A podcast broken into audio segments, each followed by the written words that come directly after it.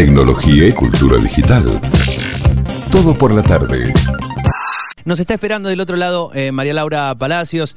Eh, ella está, eh, está- hace un montón de cosas. Como, como siempre, cada vez que hablamos con Laura realmente es, es un placer. Es vicepresidenta de la Cámara Argentina de la Industria del Software. Hemos charlado con María Laura también justamente cuando charlamos de, chicas programadoras. Es su cofundadora. Eh, pero ahora lo que eh, nos trae esta charla es un informe que presentó el Observatorio Permanente de la Industria del Software, eh, que tiene buenos indicadores. Y esto es parte de una lucha y, un fomento que antes de, de- de saludar a Laura le voy a decir a, a ella y a un montón, un montón de organizaciones en Argentina y Latinoamérica, felicitaciones por todo el trabajo que vienen haciendo, que da como resultado este índice. En los últimos 15 años se duplicó la participación femenina dentro de la industria, alcanzó el 30%. ¿Cómo está María Laura? Buenas tardes. Hola, ¿cómo están? Buenas tardes. ¿Cómo, cómo arrancaste el año? ¿Bien? Te decía, yo No. decía recién, vos trabajás un montonazo, así que me imagino que lo arrancaste trabajando. Exactamente, pero muy bien, por suerte. La verdad que no, no nos podemos quejar.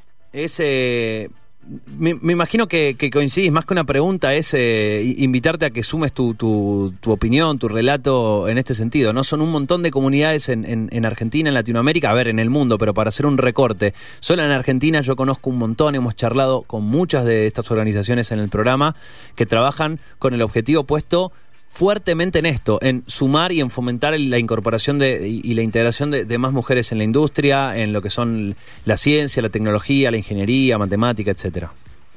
Sí, totalmente. Hay muchas, la verdad que todas aportan desde su lugar un montón a esta, a esta causa. Yo particularmente estoy con el Club de Chicas Programadoras, Sí. eh, que tiene un- una franja etaria de chicas más chicas. Pero, pero sí, este es un objetivo de la industria y creo que a nivel mundial, ¿no? De incorporar más chicas a la tecnología y ayudar a que se vayan acercando.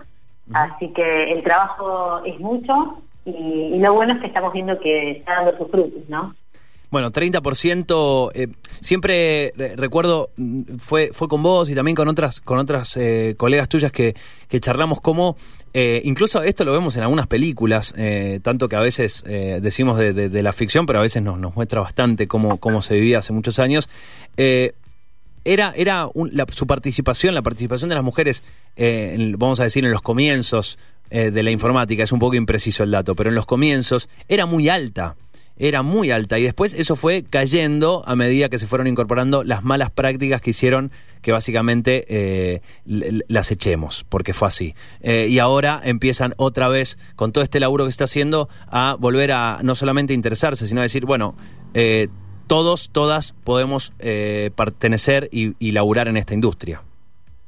Sí, totalmente. Eh, esto tuvo un, un declive, o sea, con el advenimiento, o se supone que con el advenimiento de las computadoras personales y un marketing más orientado a lo masculino, Sí.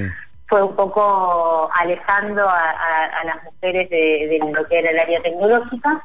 Eh, pero bueno, esto se está, se está revirtiendo, eh, se está eh, viendo que eh, acompañando a que esto sea que el, trabajo de la desde la tecnología para las mujeres sea algo muy bien visto, muy valorado y, bueno, eh, estamos trabajando desde distintas áreas para que esto se cumpla y, que pueda ser.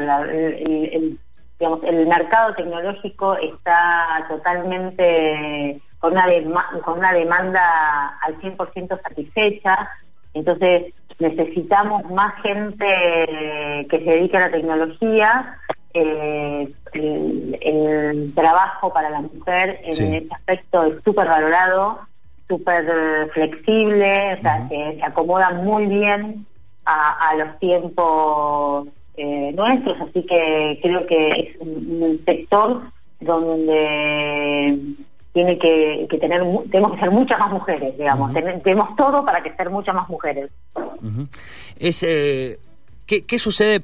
Vengo, vengo charlando con, varios referentes, eh, eh, particularmente en, lo que es el desarrollo, la, programación, y está pasando algo, no quiero decir extraño, pero sí algo eh, que está bueno charlarlo y, entender cómo se puede ir solucionando. Por un lado, hay una demanda altísima de programadores y programadoras. Esto lo dice cualquier estadística en Argentina, en el mundo. está, el mundo está pidiendo a gritos más programadores y programadoras. Al mismo tiempo, eh, cuando hablamos de, empresas principalmente, eh, los niveles o las exigencias empiezan a ser cada vez mayores. Por lo tanto, ya los puestos junior tal vez no son los buscados. Allí es cuando las empresas tal vez montan sus propias, montan sus propias academias o, empiezan a contratar a los, a los senior, eh, a, los, a los más experimentados, a los puestos más experimentados, y bueno, se empiezan a pelear por esos puestos. Ahora, eh, ¿Qué pasa con, con, las estudiantes y los estudiantes junior? Eh, ¿Están teniendo dificultades para ingresar al mercado laboral justamente por esto? ¿Se pide mucho programador, pero es como que ya se piden con experiencia? ¿Qué, qué está pasando ahí con esos movimientos? Bueno, a ver, eso es como todo, ¿no? O sea, cuando uno está con una necesidad muy muy grande, con una demanda insatisfecha, o sea, como que tenés que tenés comprometido trabajo que no lo estás pudiendo cumplir porque no tenés a la gente para que para que lo haga, eso es algo que no, no se hace planificadamente, entonces la realidad es que cuando vos querés eh, incorporar a alguien, el ideal es que venga y te solucione el problema. Eh, entonces, cuando se piden estos perfiles, la mayoría de las veces quieren perfiles con experiencia. Eso es el mundo ideal. Hoy estamos en, un, en, una situación en donde todos esos perfiles con el conocimiento pleno están ocupados, entonces eh, necesitamos eh, poder incorporar chicos más juniors a lo que es la cadena productiva.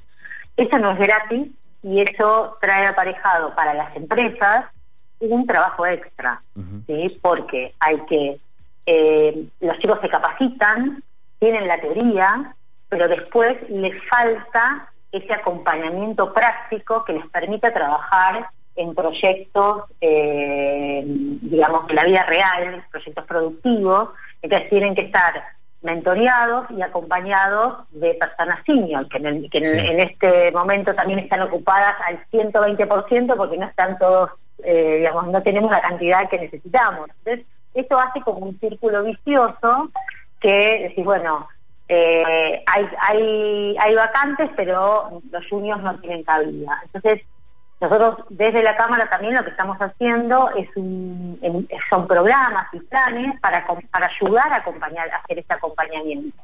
Entonces, eh, para que una persona que, que, está, que es un junior pueda tener X cantidad de meses trabajando como aprendiz, como trainee en un proyecto, que vaya eh, agarrando experiencia, que se vaya topando con los problemas reales del día a día y que después, a cabo de X cantidad de meses, ya pueda participar dentro de un proyecto con mayor autonomía y empoderamiento. Porque además eh, no, no, hay, o sea, no hay manera, vos lo decías muy bien recién, o sea, la experiencia es la experiencia y por más rápido e intensivo que sea, se gana haciendo. o sea, el tiempo no se puede adelantar en este sentido. Exactamente, y eso también hace, eh, a ver, es como un, círculo vicioso, ¿no? Porque en algún momento tenés que empezar, entonces, bueno, un poco acá lo que queremos es articular y estamos trabajando en eso, trabajando en la industria, eh, también, eh, digamos, todos los actores tienen que ayudar. La academia capacitando, las empresas teniendo esa flexibilidad para tener ese acompañamiento de los perfiles, de los profesionales, también eh, el gobierno incentivando a que se tomen estos chicos de una manera más flexible y también las grandes empresas, o sea, los clientes, entender que estos chicos participen en los proyectos que están que están que se, que se están generando ¿no? en sus empresas porque eso también hace a que la pyme pueda darle empleabilidad y que pueda trabajar con ellos. Entonces es como que todos tenemos que poner nuestro granito de arena para poder agrandar la torta de programadores y de personal técnico que eh, tanto beneficio nos trae, o sea, en todos los etabones, porque un chico que hoy se dedica a la programación, eh, o, entra al mundo de la tecnología, realmente tiene condiciones laborales muy buenas y puede cambiar entornos familiares eh, de una manera muy rápida y, muy sólida, ¿no? Entonces, me parece que es una oportunidad que tenemos para realmente cambiar eh, muchas cosas y en distintos, en distintos niveles de la sociedad. Estamos eh, hablando eh, con María Laura Palacios, vicepresidenta de la Cámara Argentina de la Industria del Software. Este, bueno, de un montón de cosas estamos charlando. Principalmente uno de los disparadores este, es este informe que presentaron desde el observatorio eh, respecto a la participación de las mujeres en la industria. bueno, un 30%, un 70% de, de hombres. Estamos hablando de un número que mejoró mucho respecto a lo que se tenía años anteriores. Y ustedes tienen una, una expectativa de, si sigue en alza, alcanzar un número muy importante de acá a unos cinco años. Mira, nosotros teníamos para el, teníamos como el objetivo para el 2030 llegar al 50% de, de, de, mujeres en la industria. Y la realidad es que con, e, si seguimos este ritmo, para el 2024 estamos llegando al 40%, o sea que creo que y seguimos trabajando en esto y fomentando y haciendo estas acciones y todas estas organizaciones, como vos mencionaste antes, seguimos trabajando para, para lograr ese objetivo y vamos a, vamos a lograrlo. Eh, es, bueno, primero, uno, eh, eh, lo mío no es una estadística, lo mío es de, observación, de, sesgado, por supuesto. No tengo, no tengo la estadística, no tengo el muestreo, pero si uno hace una búsqueda eh, una búsqueda manual de, y, se encuentra con un montón de perfiles, cosa que no pasaba. Creo en los últimos, lo dice bien la estadística y la estadística uno lo puede rápidamente llevar a la realidad. Empezás a buscar perfiles, está lleno, eh, lleno de mujeres que sean, o muchas que están estudiando, muchísimos, muchísimas estudiantes. Eh, ahora, algo importante que quiero destacar eh, y que ustedes también mencionan en, el informe y, lo han comunicado, ¿cuántas veces eh, estos últimos años lamentablemente nos hemos encontrado con eh, cosas bochornosas como un evento? No, no quiero decir de algo en particular porque en realidad no, me acuerdo, pero X evento, no sé. hay una conferencia sobre, que, no sé, el, rol de, supongamos, el rol de las mujeres en la industria de tecnología. ¿Quién diserta? 10 hombres. Dale, hermano, en serio. O sea, en serio, no hay ninguna representante que pueda hablar desde su punto. ¿Y, ¿Y por qué digo esto? Porque es interesante cómo es muy importante la representación. Es muy importante porque es parte del verse reflejado, es parte de poder ver el ejemplo, es parte de tener un referente. Y si no encontramos con quién espejarnos, si no encontramos un referente a quien seguir, muchas veces pasa esto, no, no se fomenta, sino que eh, se echa para atrás. Y ustedes desde la dirección, eh, desde la dirección eh, directiva, desde la comisión directiva, quiero decir, de la CESI, han dado el ejemplo en ese sentido. Sí, nosotros este año hemos incorporado varias eh, mujeres a la comisión directiva, pero eso se dio también de manera natural, ¿no? O sea, a ver, hay, hay, hay, hay un tema también que es de proporcionalidad y un poco lo que hacen todas estas, eh, lo que estamos haciendo nosotros es, agrandar la base de la pirámide, porque si no, siempre era, digamos, hay una generación donde hay muy pocas que están en, en, lo alto. Yo creo que las, las generaciones que nos siguen ya esa, esa proporcionalidad se va a dar naturalmente. Porque no es que vas a tener que estar eligiendo a quién invitas o buscando a quién invitas. ¿sí? Eh, el tema es que como, como en todas las eh, en todas las actividades cuando tenés 100 de algo y uno de, de, otro es como que es, es, eh, es más difícil encontrar pero yo creo que ahora hay una, una política donde se está poniendo foco en esto, ¿no? Entonces es decir, bueno, a ver, la diversidad, en, que, todos participemos y que todos hablemos en un, en un evento, en una, en una acción, así que eso está, está cambiando radicalmente. Ese, bueno, eh, las estadísticas están buenísimas, 30% actualmente. Eh, María Laura, te, consulto, ¿cuáles son eh, las acciones que, esperan por concretar durante este 2021 desde la Cámara y en relación con, con empresas, con socios, etcétera, para poder seguir trabajando sobre este, este número y me imagino continuar con el trabajo que vienen haciendo? Bueno, mira, las, iniciativas de género están, son transversales a todo lo que nosotros, en todos los ejes que tenemos en la Cámara desde el, desde el eje de talento, que es el que me toca dirigir, digamos, eh, o llevar adelante, no dirigir, ¿no? Que, somos un gran equipo.